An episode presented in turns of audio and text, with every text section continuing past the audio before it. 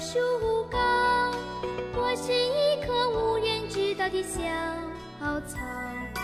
从不寂寞。享受思考的乐趣，拥抱变化的无常。全球首个正三观的双人脱口秀聊天节目《社会大白话》，说白话不白话，赵先生度的明白，带您一期一白话。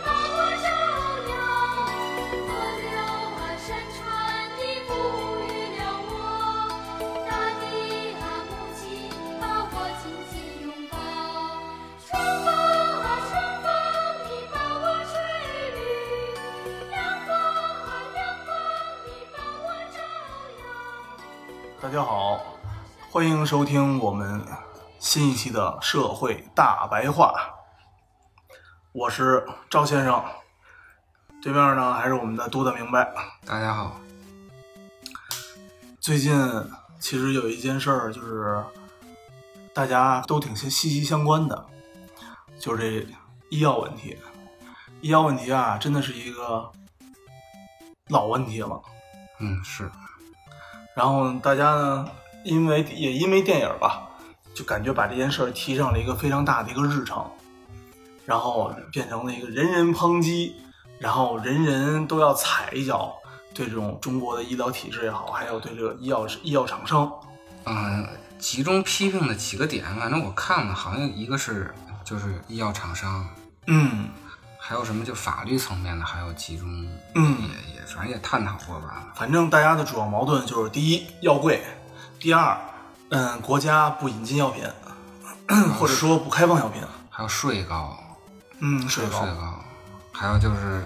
人命人命贱，人命贱，反正主要这么几点。对对对嗯，别的呢，对于什么经济形势啊什么的，倒是都没有什么特别的。我觉得这电影咱就不用细说了，因为嗯，据说票房啊能达到预计能达到三十亿，有这么高吗？会、嗯，应该大家都非常主旋律的一部电影是吧？嗯，我觉得能在世界杯期嗯间，然后这暑期档，这 应该算他这应该算暑期档了，能能干到这样算不能错了嗯杀出来，我觉得应该是真的不错的。真事儿是当年是报的挺也挺其实也挺邪乎的，对，真事儿可能大家也会看的，就是那个陆勇，就其实跟跟电影一样，嗯大家看了电影就知道那真事儿，其实大概就是那意思。知道那个真事儿了，就大概知道那个电影对了，。只不过那个最后真事儿是没判刑，不不是没判刑，就是取消起诉了。嗯，电影都看过了，咱们就说说这个这些东西啊，大它家到底它到底对是个怎么回事儿？啊大家讨论的这个东西到底是怎么回事儿？因为啊，如果咱们只只那个停留在文学艺术上面的思考吧，就你一个人是独特心肠，你是神的话，嗯你不可能波及到那么多人。一个手电筒永远照亮不了全世界。嗯咱们讨论讨论这个具体是怎么回事儿。先说说这个专利制度啊，它这个药柜啊，它主要就是专利制度。对，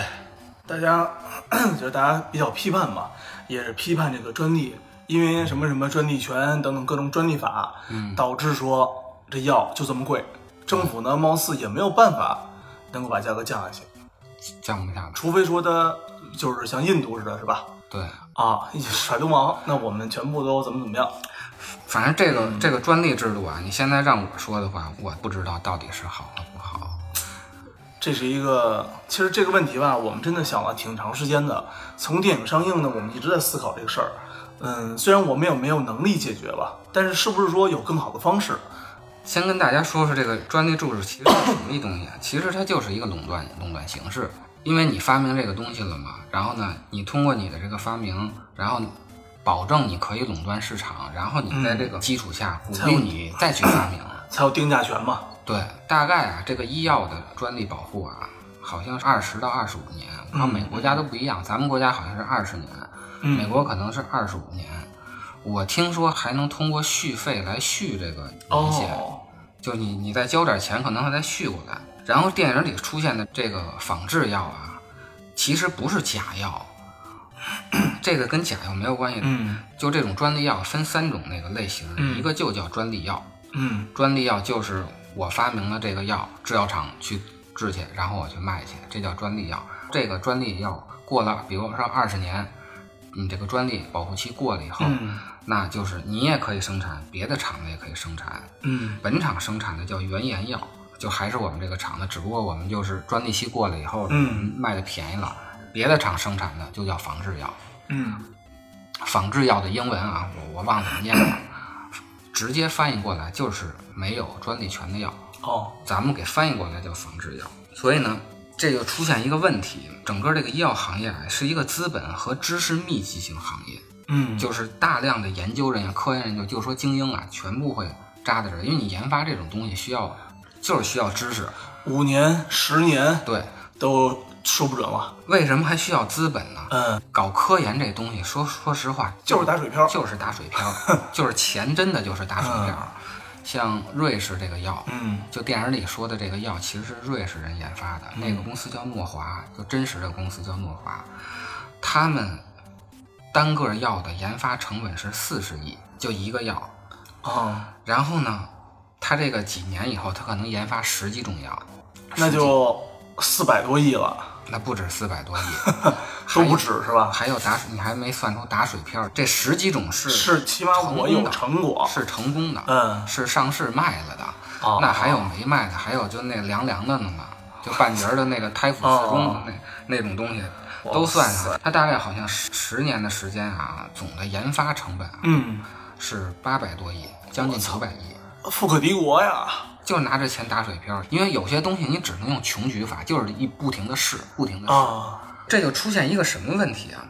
这些人啊要挣这个钱，嗯，人家不能说白干这个事儿，那是一定的呀是吧？，没有人能，没有人能一是吧？这十年花八百多亿呀。对啊，那他怎么办啊？他研究什么药啊？他肯定研究呃能卖得贵的药。对，什么药能卖得贵啊？富人得的病的药卖得贵，嗯，是吧？你看，非洲其实最主要的病是疟疾，嗯，但是其实现在针对于疟疾的特效药没有，哦，就是便宜的那种特效药根本就没有。有贵的，但是非洲人买得起吗？这就出现一问题了。一帮圣母心天天往非洲这儿投 药，投的挺贵的药，但是其实这帮真正能发明出来特效药的这些嗯药企，根本就不研究这些贫困地区多发病的特效药。它是个商业模式，对它是个毕竟是个商业。因为我研发这个以后，我一个药研发成本四十亿，我到非洲，我这一个药卖卖一万多块钱，没人买啊，买不起。我对我卖便宜了呢，你们都治好病了，没人买我这药了，我那我这真成活菩萨了，是吧？我是那我那我这 些科研人员上哪儿吃嗯饭去？这就出现这个问题了，就是谁有钱他研发谁的药。嗯这就是专利制度不好的一面。可是如果你说我们不保护专利制度，嗯，就跟中国的知识产权一样，对，我们不保护没，有人愿意去创新，没有人愿意去那么，大家都抄嘛。对你发明一个，啊，成功了我们就抄，啊，再发明一个抄，那最后就变成没人发明了，大家都抄，都等。着抄，别坐等。对咱就说娱乐行业这个文化行业，现在就是都是翻唱，然后各个节目都是直接抄国外的版权。对只，哎买买买，我们是对买的，，这是买的，对对买的买的，我是买的买的哦那个不买的叫借鉴，借鉴的，对，然后那个音乐也是直接弄几个小 节嘛，嗯，电电影剧本也是也是借鉴一下嘛，都都对是这样的嘛。对，确实是咱们好多人吧，我觉得这个片儿就什么叫我不是药王是吧？他刚一出嘛，大家就非常多的人说他抄袭达拉斯买家俱乐部，啊，嗯，后来反正两部片儿呢，我也都都看了，觉得有有相似的地方吧，有也有不同的地方，但是一定要强行说抄袭，估计也也也算不上，有所借鉴，这有所有所借鉴成功经验吧。嗯可能会借鉴，但是那个时间点上，我看这个不像，因为咱们中国那个录影真实的事儿好像出的比那个达拉斯电影要早，但是成车剧本不知道了。对对，而且你说这个药吧，这些企业啊，有的时候多么的趋利避害啊，嗯，它为了保证这个药的专利能一直的持续下去，就我们这专利可以一直的垄断市场，嗯，它呀更新换代，哦，它会不停的在这个基础上做改良，就什么一点零版、二点零版，那也是好事儿啊。或者细分市场。嗯，细分市场最那典型的例子就是咱们都知道的，就这晚上吃黑片儿，白天吃白片儿。好好 好，哦它本来就是一个东西。因为咱们感冒是一个特别常见的病，是的，咱们可能会因为就是带这个病去上班去，嗯所以才导致这个问题呢。但是如果有的病，您都病的都进了 ICU 快不行了，嗯你还在意白天吃什么，晚上吃什么吗？到那时候，活着是最关键的。嗯我不在乎什么白天吃什么片儿，晚上吃什么片儿。什么时候吃都行。对，你看这些药企，他把这个东西当成一个商品来卖的话，就是连你病的时候都要考都虑，要去营销你一啊对，都要下，去营销你，或者说要去惦记你一对下。对，都都要把这东 西就是分成什么黑白的，让你去分别的去买这个东西。从经济的一个角度吧，嗯就是我是理解的，但是呢，从确实从生病病的角度来讲，确实这就真的是矛和盾的这个问题了，也是一个挺自相矛盾的一个对事儿。咱们最早的那个纪晓岚的那个片儿了，中央十是吧？王刚演的那个，王刚和那个张国立演的那个，嗯里头有一个段儿，就是探讨这个问题的。啊，是吗？他是当时怎么回事儿啊？就啊一个地儿发灾了。嗯有赈灾粮。纪晓岚呢指责和珅，你为什么把一斤的赈灾粮换成三斤呢？糠就是那个赈灾粮本来是是米还是大面？米，嗯咱们比如说就是大米吧，然后一斤大米它换成了三斤糠。往那个和珅，对，和这么嗯珅仗义的，啊。 然后呢，说你这个就属于偷梁换柱偷什梁么换之类柱的嘛。。和珅啊就说呢，本身不是和珅干的，是和珅手底下人干的。哦说我看到这消息，啊我特高兴。说因为、嗯因为你纪晓岚，你天天就在你的书房里待着，你从来没下去看过这个灾民到底是什么样。哦，说到那个吃不上饭的时候，人就不是人了，人就没有尊严了。说那个时候能吃上东西，能吃上，东西是最重要的。粮食多了三倍啊。对，根本就没有看见那个遍地连树皮都扒了那种情景。那时候我一斤的米只能救一个人，可是我三斤的糠我能救三个人。哦，这时候你你在想，就是你在比较什么米好不好吃，糠好不好嗯嗯吃，嗯其实没有用。其实到药的时候也是这样，在人们都是生命垂危的时候，你还去考虑什么白天吃白片儿，晚上吃黑片儿白天吃白片儿，什么那不犯困，对对对晚上吃黑片儿睡得香。对是吧？嗯，你这么想的话，你是不是想给那发明那玩意儿的人给掐死？想给他一大嘴巴对，，是吧？ 是这样的。其实这种专利制度啊，它最后的那个一个问题就是，嗯就是自己和群体的利益的平衡是怎么弄的？嗯就你群体的利益就是大家人类都要活着嘛。嗯，可是落到自己的就是我发明这个东西，我凭什么白发明？对，这个不是一个特别好解决的问题，这么多年几百年了，也没人能解决。没有人能其实啊，聊到这儿啊，我想起来咱们那个中药了， 啊因为我以前看过挺多中医方面的书的。啊然后呢，有一定的结论呢，是咱们现在所说的是中医是养不能治，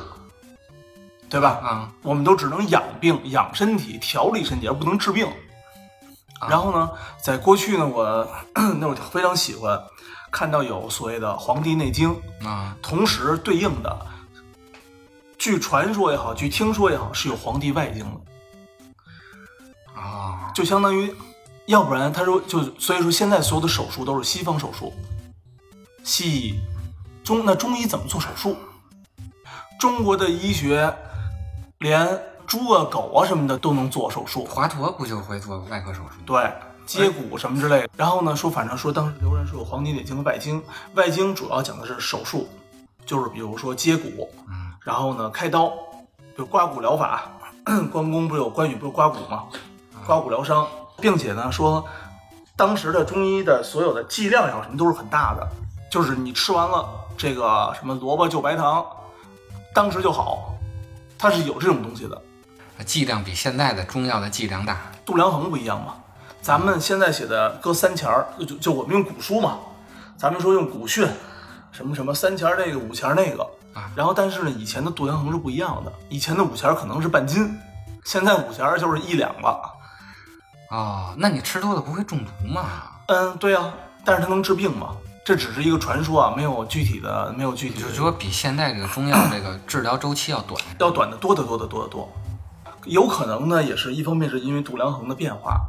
导致说我们的治疗效果成了累累积式一样的治疗。另外一个呢，可能你也不排除有一些什么商业性的目的，就是我需要把治疗周期拉长，我医生开药方和卖药的才能更多、更持续的去获得这个更好、更高的利益。啊中药也有这个，其实咱们一会儿会说，嗯跟现在的中国这个体制差不多，就是这个嗯以药养医的问题。嗯咱们说回来这个这个专利的问题啊，嗯然后有一个人啊，我忘了那哥们叫什么了，他因为什么获得诺贝尔经济学奖也忘了。哦，好厉害啊！这个获奖的这人啊，他后来又提出一个解决这种专利制度在医疗方面的问题，嗯就是说不用这个专利保护制度了，咱们用奖励制度，嗯，国家掏钱，激励制，对，激励制，国家掏钱，就跟咱们小时候发这个大红旗似的。比如说你发明一个治什么什么的病，这电影里的应该是一种特别罕见的白血病吧？嗯你发明了这以后，由国家掏钱奖励，给你奖励基金。嗯但是你这个药呢就没有专利了，你这个药生产出来就是仿制药，就叫通用药，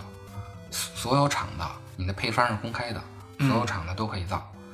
哦，这个方式呢，就是在一些疾病上呢可以用这个，或者呢就是穷的国家，咱们用那个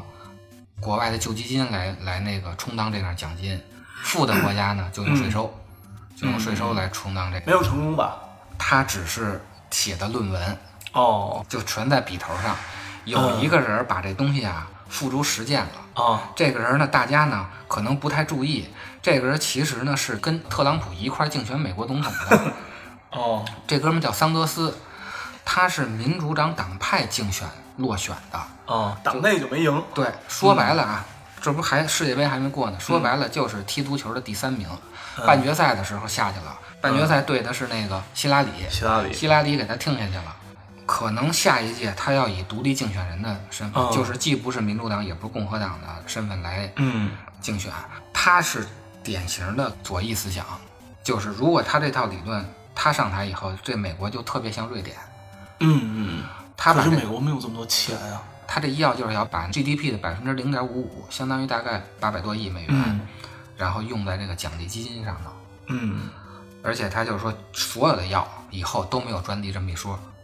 哦就是你发明这个我们就奖励你。嗯但是这个又出现一个问题，谁发明的该奖励，谁发明的不该奖励，这对啊个呀这个谁说了算？是啊，这个就出现咱们国家的问题了，就是权力决定。比嗯如我这有一个科学机构吧，我说你这个药管用，你就管用；我说你这个成果是什么，达到了什么什么成果，是啊你是啊这就是什么什么成果。因为如果你要想这种集权式的管理吧，就是你想把这个资源往穷人上倾斜，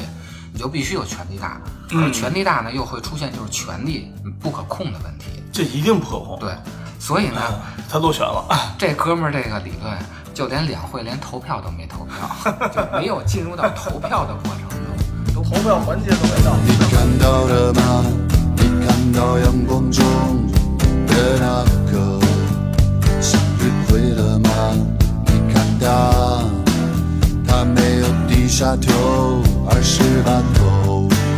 转向身后。它把头转了过去，就好像是为了一口咬断那套带。他脖子上的那嵌在太阳手中的绳索，你看到了吗？你看到那颗昂着头吸着太阳的向日葵了吗？它的头几乎已把阳遮住。他的头其实是在没有太阳的时候，依然在闪耀着，在闪耀着，在闪耀着光芒。你看到那颗向日葵了吗？你应该走近它，你走近它便会发现，它脚下那片泥土。